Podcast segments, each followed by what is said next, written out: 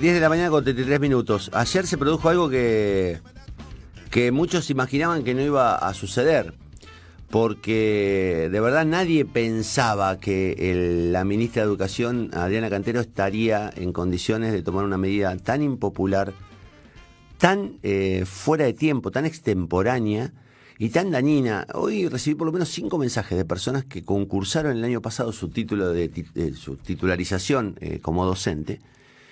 Eh, y no puede creer que no sea más titular. ¿Qué pasó? Pasó que el gobierno provincial, después de 11 meses de haber asumido, dice que recibió un dictamen del Tribunal de Cuentas de la provincia de Fe, que es el mismo Tribunal de Cuentas que le objetó el tema del juego online, eh, y le plantea que hay irregularidades en la designación de, de 500 personas eh, del Ministerio de Educación eh, que formaban parte especialmente de los planes Volver a estudiar o vuelvo a estudiar, el plan Nueva Oportunidad y la ESI.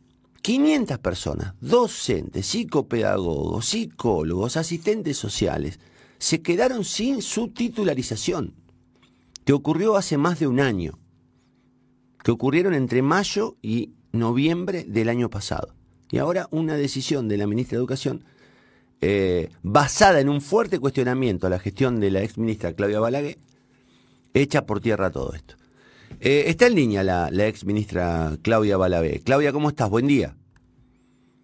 ¿Qué tal? Muy buenos días, Connie.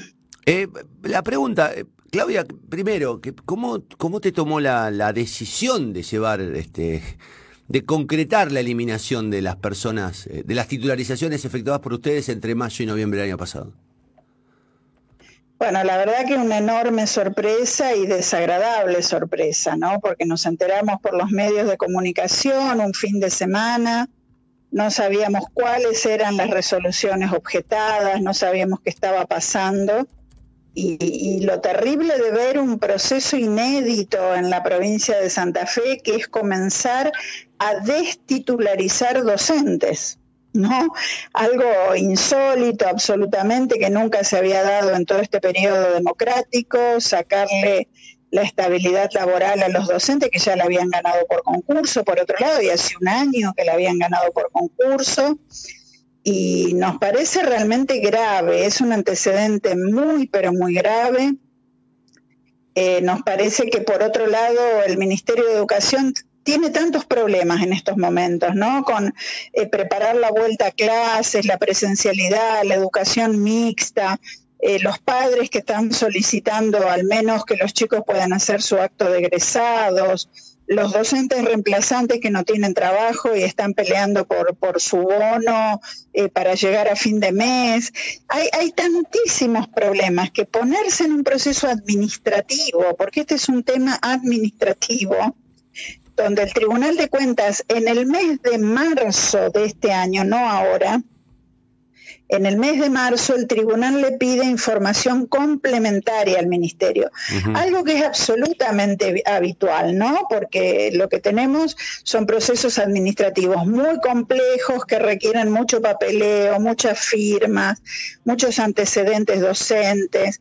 Bueno, y estos requerimientos son frecuentes. Lo que uno hace es inmediatamente dar respuesta al requerimiento del Tribunal de Cuentas, no dejar nunca vencer los plazos administrativos y evitar que haya mayores problemas, cosa que en este momento no se hizo.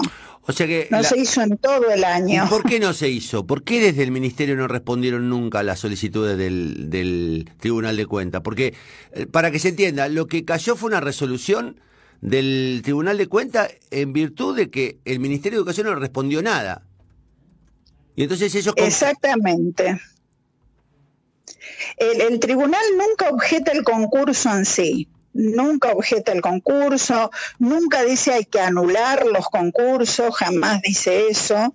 Lo que pide en el mes de marzo es información complementaria, que por supuesto está en el Ministerio de Educación, hay que hacer el trabajo de buscarla, adjuntarla a los expedientes, si falta alguna firma, requerir la, la firma que falta.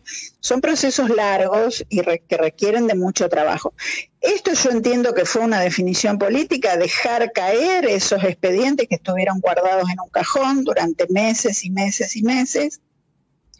y finalmente empezar un proceso que reitero es inédito en la provincia de Santa Fe, que es de destitularización, contra procesos que se hicieron durante 12 años que fueron de titularización de dar estabilidad laboral a 55 mil docentes, o sea que son procesos que sabemos cómo se hacen y tenemos muchísima experiencia, procesos anuales de todos los niveles y modalidades del sistema educativo, procesos de reparación histórica, procesos de los equipos socioeducativos. Se han hecho decenas de estas cosas y hay tres resoluciones que parece que tienen problemas insalvables, cuando sabemos perfectamente que no son insalvables. Por eso decimos, en definitiva, es una decisión política tomar esta actitud. Ahora, a ver, eh, estamos hablando de, un proceso de titularización, de un reconocimiento de un derecho. Y estamos hablando además de personas que estaban abocadas o, o, estaban cumpliendo y cumplen funciones en planes sustancialmente sociales, vinculados a la educación, pero básicamente con el objetivo de incluir el volver a estudiar, que era, digamos, ir a buscar casa por casa a los chicos eh, para que vuelvan a estudiar.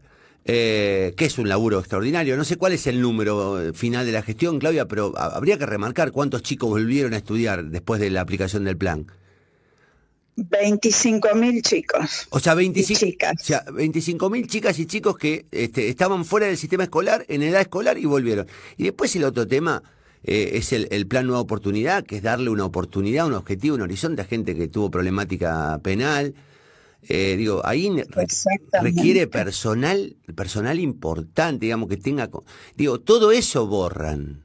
No es que borran eh, solamente, borran eso y borran docentes, es inexplicable. Yo digo, es, de verdad es como que, porque volver a hacerlo a esto demandará mucho tiempo, es increíble que pierdan el tiempo de esta manera.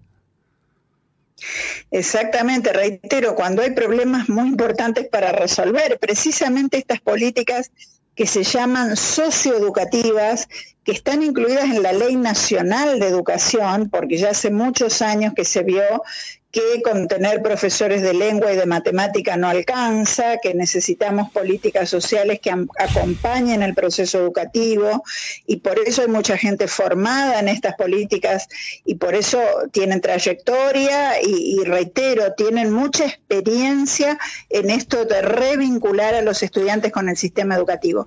¿Qué pasa ahora en pandemia? Bueno, las investigaciones de Flaxo sí ya están diciendo que de mínimo en Santa Fe, de mínimo, se han perdido 120 mil estudiantes. ¿Cómo? Eh, eh, de mínima, de mínima, reitero, porque a mí los docentes me dicen que son más los estudiantes desvinculados del sistema educativo. Y lo que vemos por investigaciones de Flaxo a nivel nacional, en Santa Fe hay 120 mil estudiantes fuera del sistema.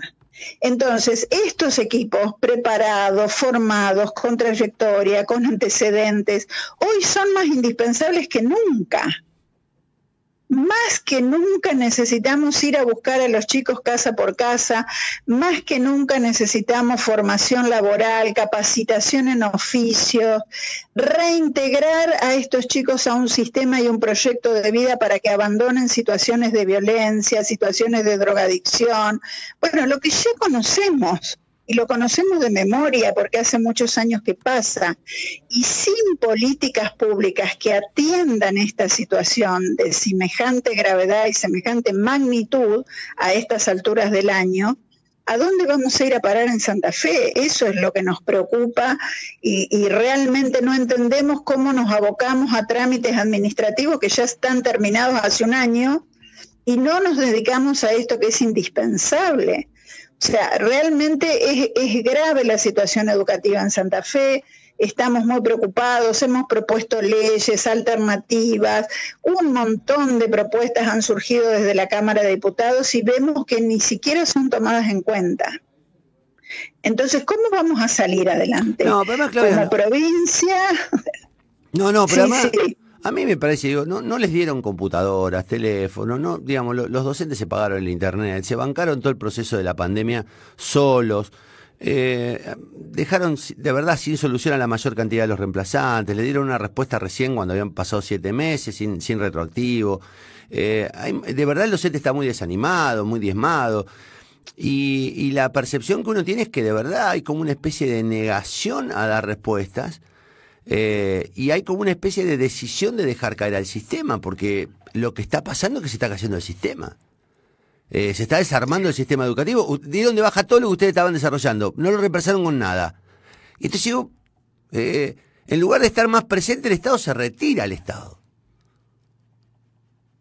Así es, lamentablemente estamos viendo un proceso inverso del que se venía eh, desarrollando, ¿no? que era fortalecer el sistema educativo, invertir en el sistema educativo, no solo en edificios, porque a veces lo que se ve, Connie, son los edificios que son bellos, hermosos, confortables para los estudiantes y los docentes, pero lo que no se ve es que se han creado un montón de carreras nuevas, yo siempre doy el ejemplo del barrio Yapeyú y la carrera de enfermería, que imagínate hoy la respuesta que está dando esa carrera, esa zona, al sistema de salud en general, cuando es más indispensable que nunca tener enfermeros. Bueno, todo eso es inversión, cada una de las carreras, cada uno de los nuevos docentes, cada salita de cuatro, eh, todo eso es inversión educativa, que lamentablemente ahora no estamos viendo y, entendemos que hay un proceso de degradación del sistema educativo que va a ser muy difícil de recuperar. Esto requiere de políticas públicas muy fuertes, muy activas, de estar presente en cada lugar, de dialogar con cada docente. Cada docente y cada director sabe lo que está haciendo y hace su mayor esfuerzo, el mayor esfuerzo posible, y no está encontrando el apoyo que necesita. Y esto también es preocupante en una situación crítica como la que estamos viviendo. Eh, a mí me queda una última eh, que tiene que ver con tu mirada personal, porque vos estuviste cuatro años al frente del ministerio y, digamos, no, no fueron años fáciles. Siete. siete, es verdad, siete, sí, sí, siete. Siete que... Es cierto que reemplazaste a... Mm, ay, se me fue el nombre, me va a matar ella. Eh, Leticia. ¿Vos representaste a Leticia? Mengarelli, sí, sí. Ah, Mengarelli, claro. Y bueno, no, me acuerdo el nombre de la, de la primera, de la de Hermes y. claro, de Elida Racino. De Elida Racino, mira el nombre, mira el nombre. Con excelente gestión, sí. Bueno, digo, con todos estos años y viendo lo que vos viste y lo que aprendiste de la relación con los docentes, de la tensa relación con los gremios, de las dificultades que hubo todos los años para empezar el ciclo lectivo. Eh, digo, ahora es como que eh, todos esos controles que ustedes tuvieron se relajaron, hay como una especie de, de actitud comprensiva exagerada de los, de, los, eh, de los sindicatos, y después hay como una especie de, de, falta de plan. ¿Por qué, te parece que pasa esto? Ahora yo te, lo pido, digamos, te pido que lo reflexiones como docente como este, ex ministra, ¿por qué te pensás que hacen esto? Porque yo no... Bueno, primero uno cuando decide llegar al gobierno, decide llegar por convicción, porque tiene ganas de hacerlo, porque sabe que el sistema requiere también una transformación y un acompañamiento y tiene que tener una enorme voluntad política de realizar ese trabajo y de dedicar las 24 horas del día a ese trabajo, porque realmente es un ministerio muy grande y que requiere, de, como digo, de dedicación y de inversión. Segundo, uno tiene que tener voluntad de diálogo con los docentes hay que dialogar permanentemente, hay que estar en contacto con las escuelas. Yo, yo hice más de un millón de kilómetros, con en, en varios autos que rompí del Ministerio de Educación, precisamente porque quería conocer cada escuela y que cada docente me dijera las dificultades que tenía para llevar adelante la educación. Bueno, hoy todo eso desapareció toda esa tarea comprometida de presencia, de estar eh, desarrollando permanentemente nuevas propuestas, yo creo que desapareció porque ni siquiera sé si la gente que está estaba convencida que quería asumir ese enorme desafío que es eh, la educación de la provincia de Santa Fe. Y con los gremios hay que continuar dialogando. Yo creo que eso debe seguir siendo una construcción positiva. Ahora precisamente están muy preocupados por este proceso de destitularización, que fue también un proceso paritario firmado por los cuatro gremios docentes. Todos los años en acta paritaria estaban las titularizaciones que se iban a hacer cada año, como lo estuvieron en abril de 2019.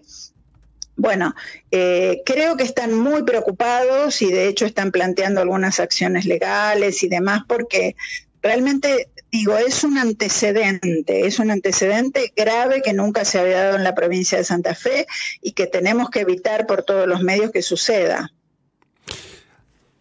Sí, lo que pasa es que, eh, digamos, eh, evitar que suceda, eh, digamos, no, depende ya mucho más que del control institucional que tiene la legislatura y de algún tipo de, de, reacción social. Pero a mí me da la impresión de que no, no, hay como una insensibilidad en el sentido de que no les interesa mucho lo que opinen los demás. Es como que están, luego yo lo veo con, también con los procesos de, de los, de los edificios culturales en Santa Fe, digamos, están cerrados y están convertidos en galpones. Digo, no da la impresión de que estén escuchando a nadie.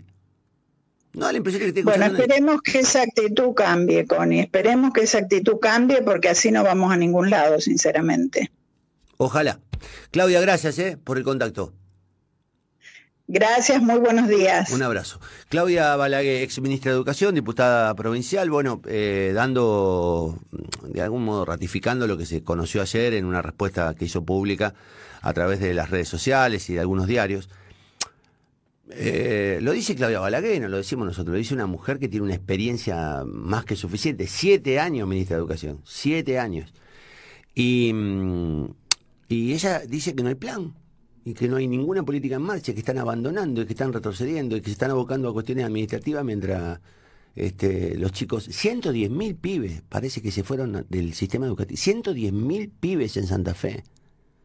Y estos tipos viendo si anulan un contrato y una titularización, y que tampoco es así, porque si vas al ICEF te das cuenta que ni siquiera están haciendo los trámites administrativos. O sea, están haciendo selectivamente trámites administrativos. Yo hablaba con una docente que estaba desesperada porque se titularizó después de cinco años de laburar en el Estado y dice, ¿qué voy a hacer ahora? Y yo le dije, mira, lo que te queda es iniciar una acción judicial, porque es un derecho adquirido, porque lo concursaste. ¿Cómo vas a suspender un concurso un año después? 16 meses después. ¿Qué clase de, Estado de Derecho estás? Si tuviste 10 meses para observarlo y no lo hiciste, un año después le, le, tomás la decisión. Daría la impresión como que están en un estado de eh, búsqueda de, de razones para explicar por qué no hacen. Porque en el fondo es eso, no están haciendo nada. Cantero no está haciendo nada. Cantero no está haciendo nada. ¿Dónde está Cantero? ¿Dónde la vemos, Cantero? ¿En qué escuela la vimos esta mañana? ¿En qué escuela la vimos ayer? ¿En qué escuela la vimos antes? No la vimos, no está. No está Cantero. Tampoco, el, de Blog tampoco, está ahí buscando. El otro día me mandaron algo donde Víctor Blog dice que le decía, le respondía a una persona que bueno, que este, por ahora no hay ninguna posibilidad de hacer nada porque todo está eh, afectado por la pandemia. Mentira. Muchachos, ¿por qué está trabajando todo el mundo y ustedes no trabajan? ¿Por qué no trabajan? No pueden hacer turnos. En un rato volvemos con un tema vinculado a la educación, eh, dejamos planteado este, eh, y la verdad es que da la sensación de que estamos retrocediendo severamente, y como dijo Balaguer, si no hay un cambio de actitud del gobierno, vamos hacia un lugar muy espantoso. Y no hay un lugar más espantoso que una provincia que descuide y abandone y derrumbe a su propia escuela pública.